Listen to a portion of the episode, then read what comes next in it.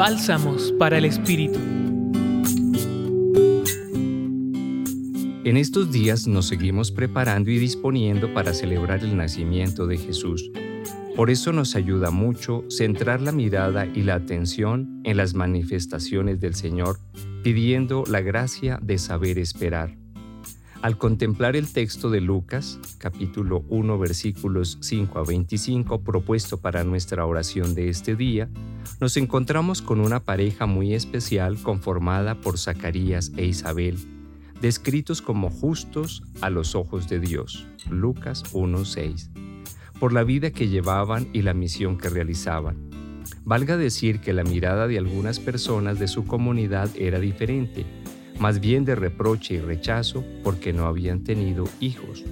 Lucas 1, 7 y 25. Pues la descendencia familiar se consideraba un signo de bendición.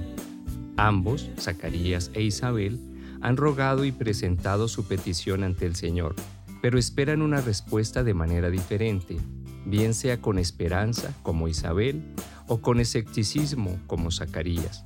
Dios escucha y muestra su misericordia en el momento que considera más apropiado o cuando el corazón está dispuesto.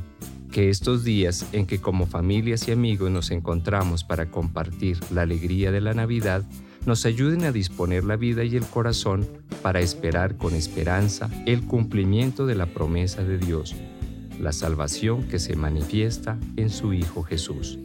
Compartió con ustedes el Padre Víctor Alonso Herrera de la Compañía de Jesús, Centro Pastoral San Francisco Javier, Pontificia Universidad Javeriana. Escucha los bálsamos cada día entrando a la página web del Centro Pastoral y a javerianaestereo.com.